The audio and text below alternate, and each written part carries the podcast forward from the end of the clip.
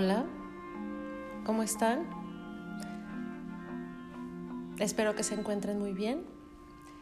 Y hoy les investigué un tema muy interesante. Ojalá que les guste y me sigan hasta el final. Está cortito, lo voy a hacer cortito. Hoy les voy a hablar como les he estado hablando últimamente de diosas. Ahora les voy a hablar de una diosa griega que se llama Sofía. Fíjense muy bien. Sofía era una, una diosa griega que aparece en el siglo V antes de Cristo. La trae Pitágoras, un gran filósofo, al querer dar forma a humana a un concepto etéreo y que le motivaba mucho a él. ¿Cuál era este concepto? El saber. Él quería darle una forma humana a el saber. ¿Y qué imagen podría darle que acogiera esa sabiduría? Pues la imagen de una mujer.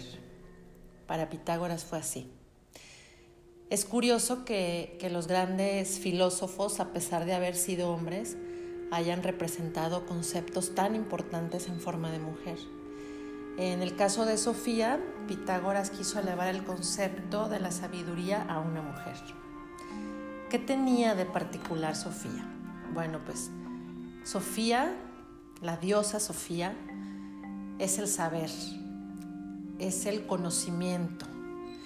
Eh, Pitágoras se va a un viaje a Egipto y descubre todo el conocimiento que adquirió representado en Sofía, en la diosa Sofía.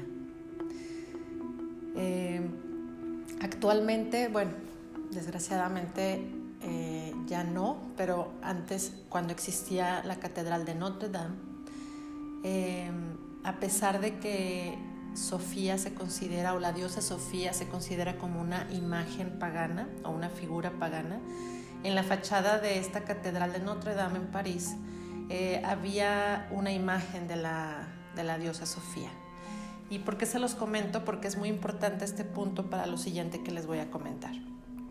Eh, esta imagen estaba en la columna que divide la entrada principal eh, y es, llama mucho la atención que una imagen pagana se encuentra en este lugar.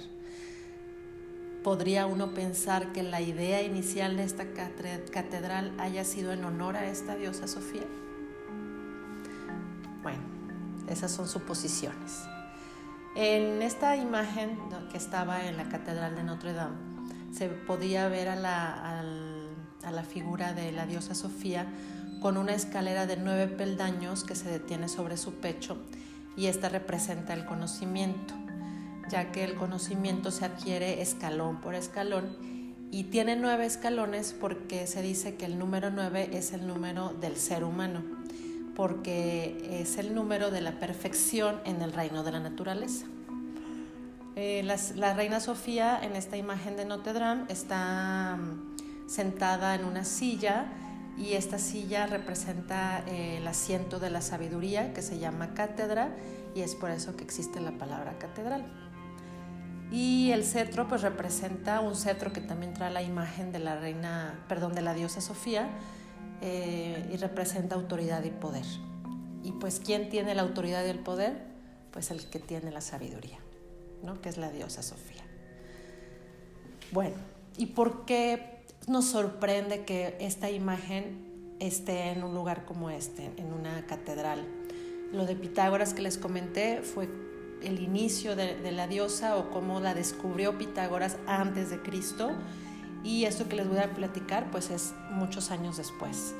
¿Por qué se considera la diosa Sofía como pagana?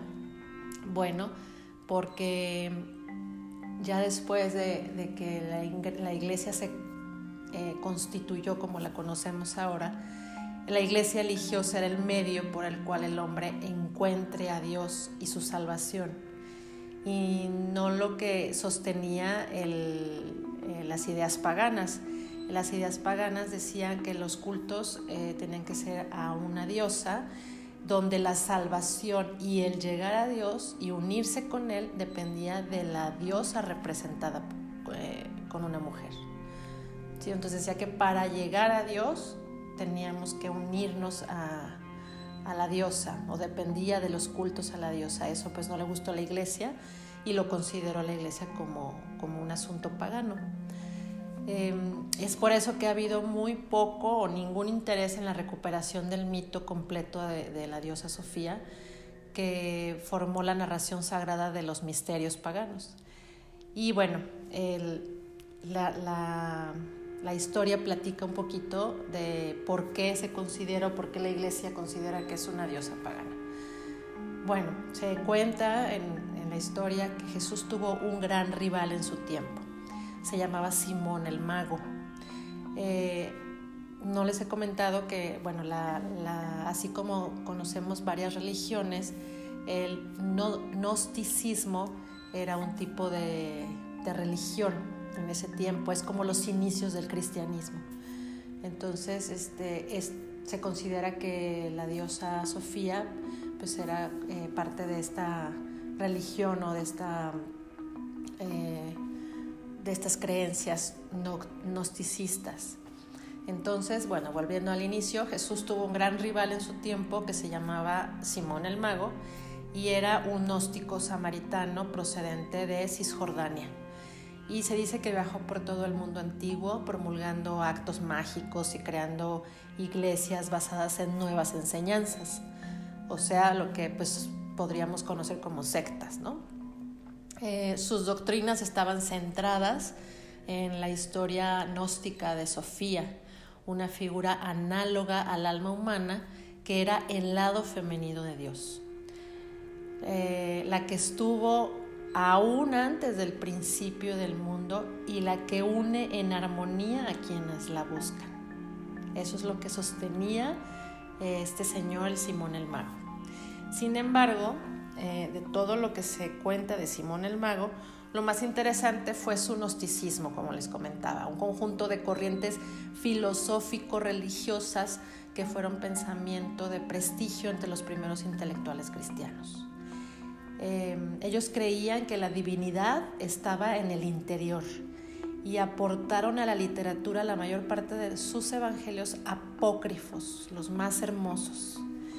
Eh, aunque el gnosticismo sería declarado herético en el siglo II.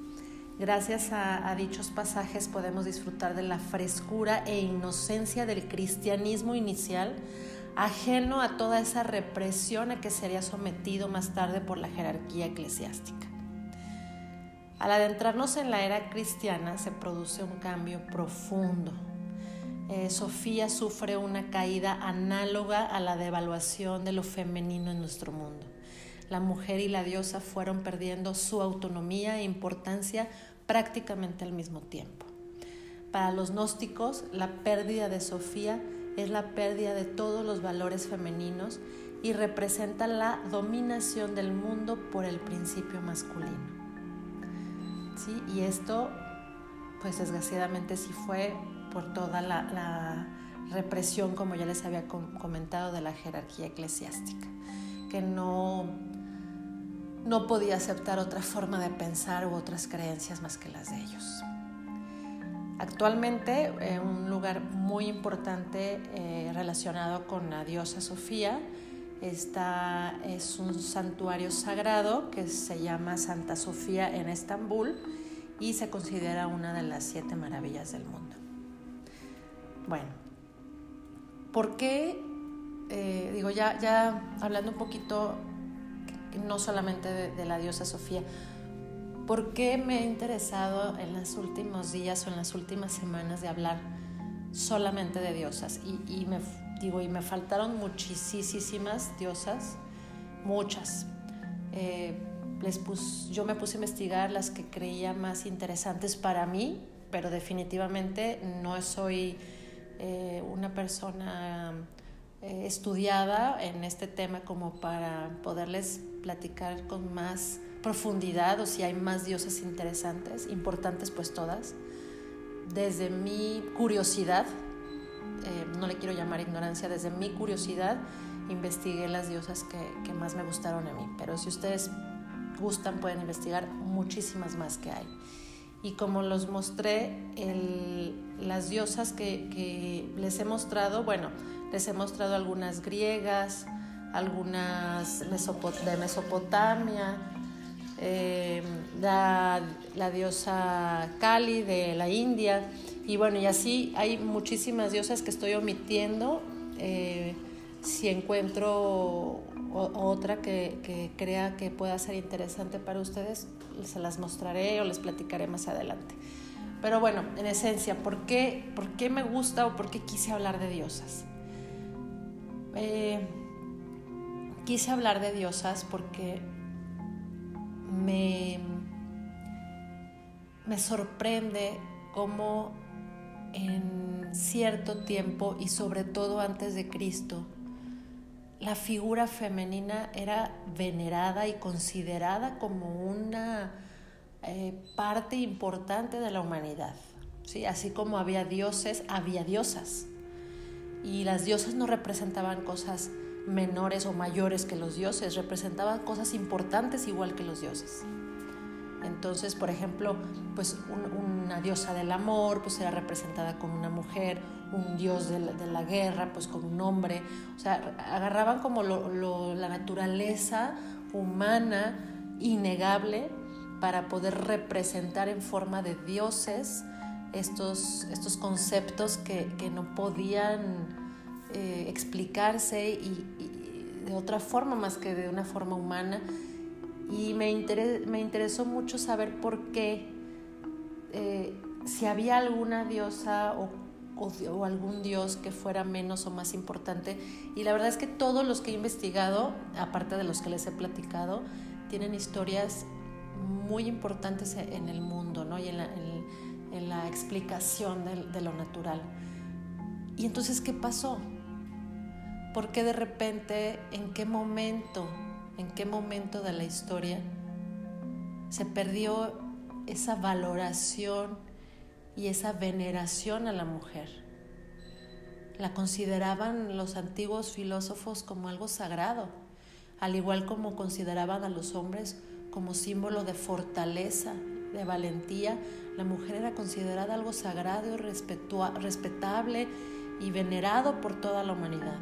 ¿En qué momento, en qué momento se olvidó ese, ese detalle? Es como lo que les estoy platicando ahorita de la diosa Sofía en qué momento la diosa Sofía eh, dejó de ser importante porque desde mi punto de vista podría considerarse como una amenaza para la religión eh, eclesiástica que quería que pensáramos que Dios era como la, lo más importante, no podía Dios compartir el poder o el mundo o el, la importancia que tenía y menos con una mujer. Eso es lo que yo creo. Seguiré investigando, ustedes hacen sus conclusiones, pero ¿por qué no recuperar a las diosas antiguas como arquetipos femeninos y proponerlas como modelos para las mujeres de hoy? ¿Dónde están esas, este, esos poderes femeninos que, tenemos y se nos olvidó que teníamos. Y que los, los filósofos griegos y la, gente antes de Cristo lo veía y lo reconocía, como reconocía la de los hombres. O sea, yo no estoy diciendo que las mujeres sean más importantes que los hombres, simplemente que también valen, también valen y tienen sus, sus fortalezas y, sus eh, cualidades dignas de admirar.